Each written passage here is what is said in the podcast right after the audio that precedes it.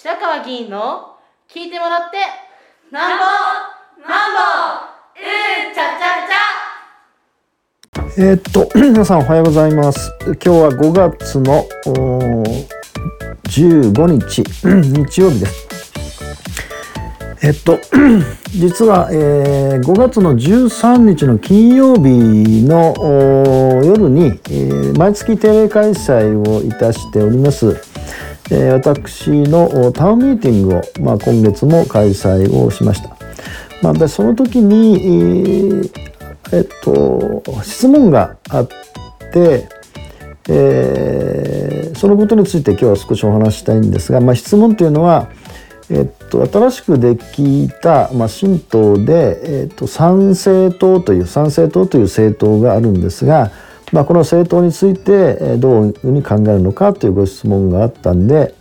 まあ、今日はその近年そのいわゆる新党と呼ばれることの、まあ、政治環境というか社会環境について少しお話をしたいと思うんですが、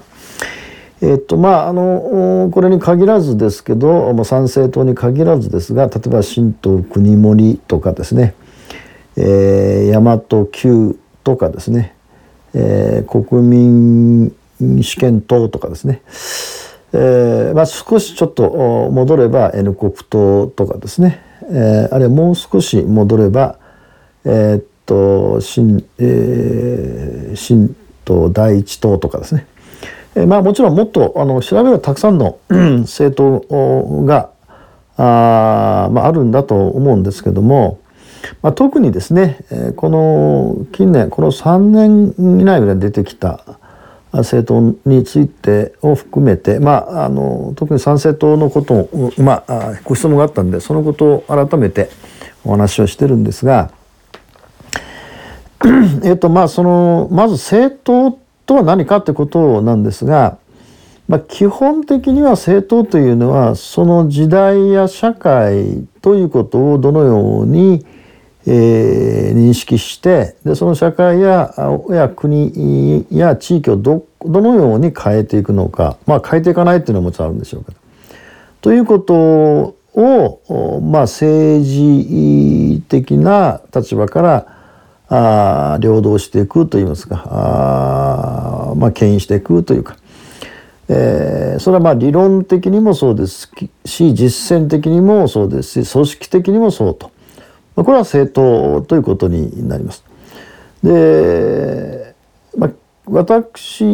が思うっていうか基本的には政党ですから今言った政党は基本的に綱領つまり先ほど申し上げたところを文字にするわけです。まあ、綱領があって、えーまあ、基本政策があってでまあその党の運営えーや、まあ、入党その他のこう規則みたいなことがあってっていうのがまあ一般的に政党だと思うんですけどでまあその参政党のことで言えば、まあ、あのホームページしかまあ見てないのでちょっと分かりませんがただホームページで見る限りではこの綱領と呼ばれるところはあの見当たりませんでした。で見当たらないので一体この政党はどういう時代の認識を持っておられて、えーその時代認識が、まあ、我が国なのか世界なのかあまあ地区なのかはありますがあそれをどのように変えていこうとしているのかああるいはどういう理念的な ことがあるのかってことはそれ自身からは分かりませんでした。まあ、その基本政策というのがあのいくつか書いてあったのでそれ自身はあその基本政策っていうのはあるんだなと思いましたけどまああのいろいろその基本政策の中も大きな柱があったんですが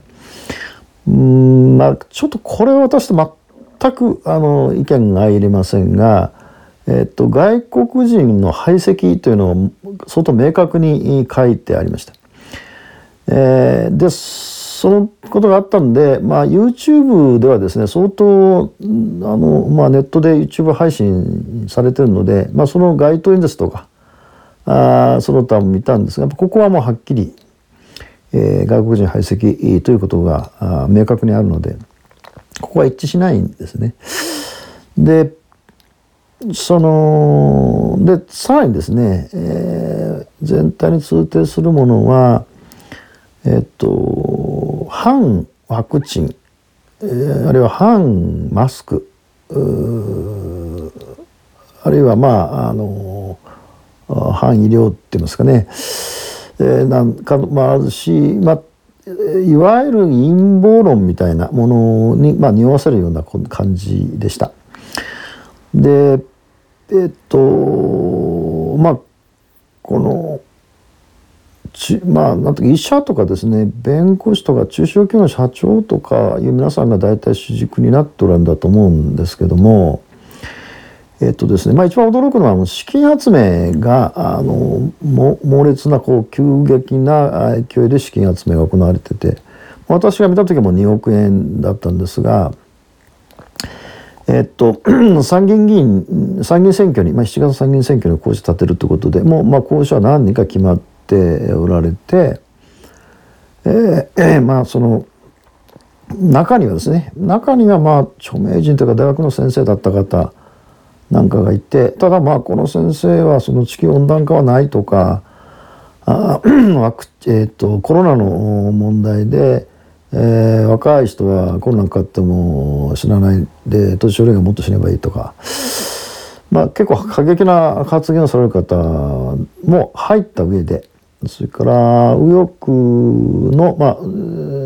日本で一応キャンメと有名な赤尾ビーンさんのお孫さんあのでまあ女性の方ですけどなどがこう入っているんですがまあしかし一般的には約あの、うんその著名人が入ってるわけじゃないんですね。でたださっき言った資金的なところが非常に潤沢ででそのまあよくその街頭演説すると1,000人とか2,000人とかもうたくさん人が集まると言われてるんですが横浜にありますその大きなあのイベント会場に、まあ、3,000人ぐらい入るんですかね。でそこで、えーっとそのサンセット主催の、まあ、セミナーがあって、まあ、講師がずっと喋るんですけどで、えっと、これ大学生が一番安くて1万円なんですが一番高いプレミアムの席は10万円というですね。で今時政党のそのこういうので10万円も出せる出していくっていうところはほほぼないと思うんですが。でしかもその完売をすると、えー、3,000席全て売れるっていうですね。でということになって、えーまあ今はその参議院の選挙区、まあ、10人この前えっと情報によると、まあ、20人とか、まあ、30人ぐらい、にもうなろうとしてると候補者がですねあ候補予定者が。で その他ですね、えー、と新党国盛とかですね、えーそれから大和急とか国民主権党とかいうのもそうなんですがえっ、とですねやっぱりコロナがやっぱちょうど3年間コロナですからでコロナがあまん延防止法がこの解除されましたけども5月の連休はもうどの観光地ももう人であふれるという状態なんですが、えー、と一方そのオミクロン株の編集が出ててその今その急激に、感染が減ってるわけではないんですね。で世界的に見てもあのあの強権発動をしている中国が、まあ、ゼロコロナということを貫通するために、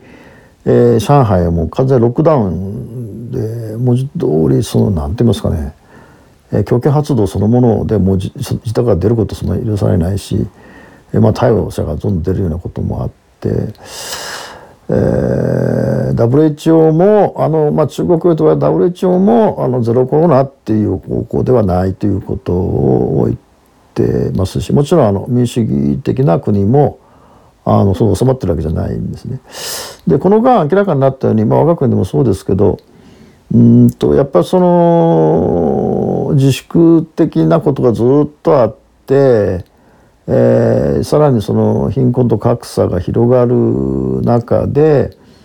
えーっとこのやり場のない不満がずっとこう醸成されてまあもともとあったんですけどそのコロナによってさらに加速しさらにそれがこう可視化されていく状態になってる時なんで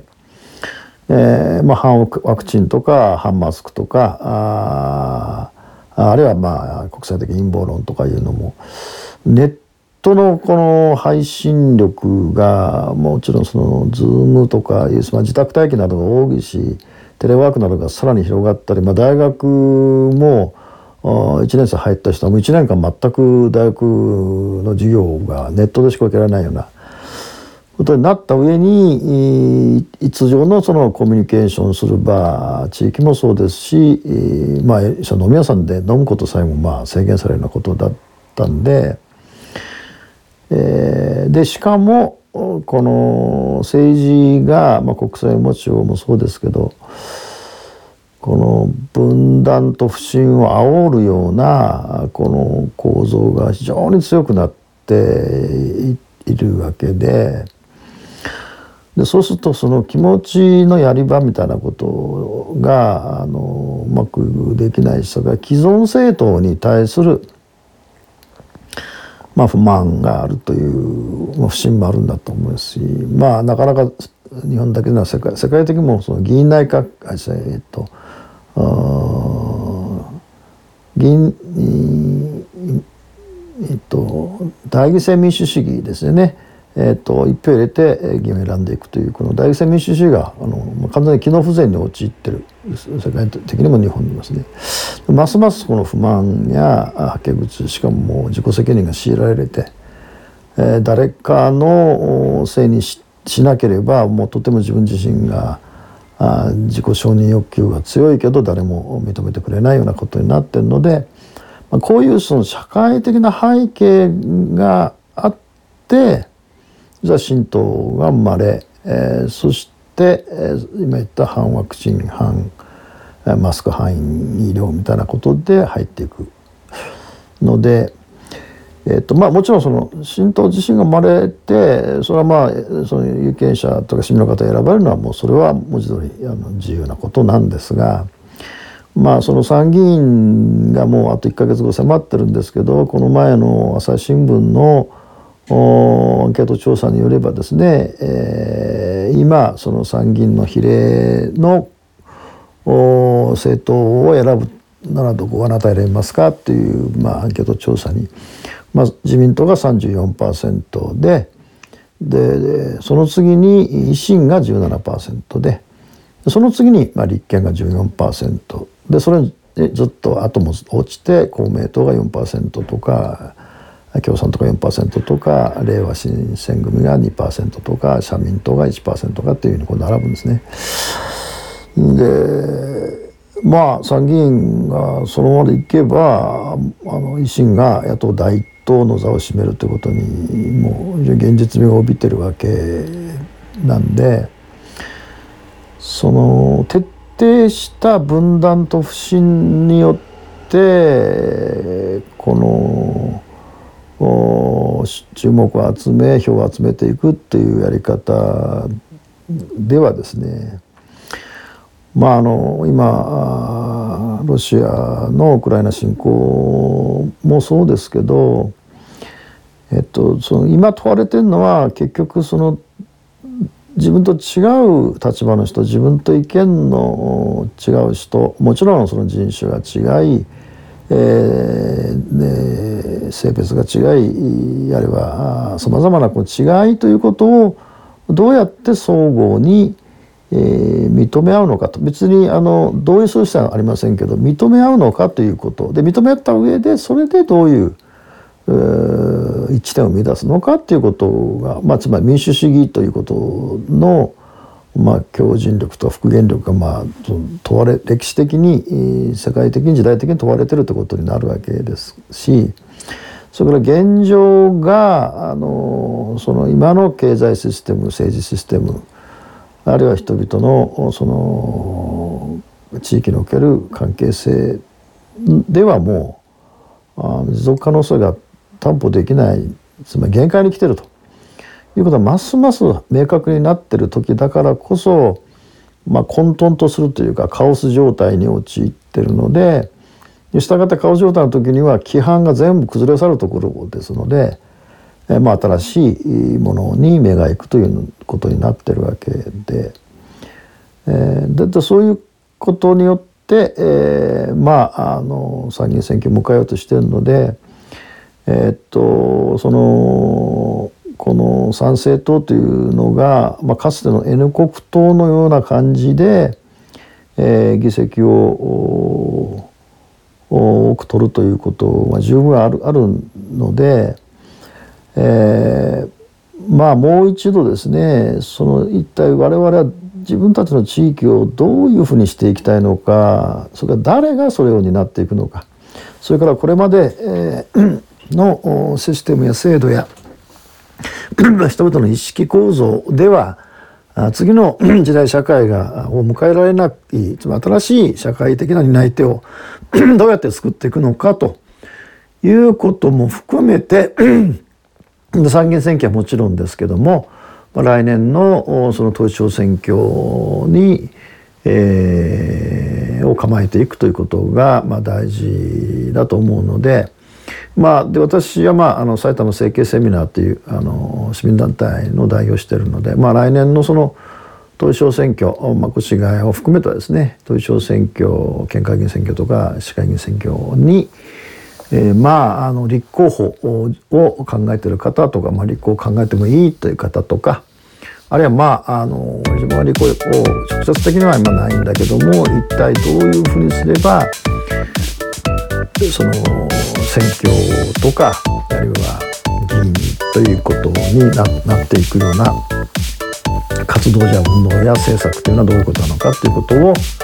あのまああの提供していく場としての政治軸というのを、まあ、あ開こうとしているので、まあ、この話はまた別の機会になりますけども、えー、自治の現場あ地域というところで、えー、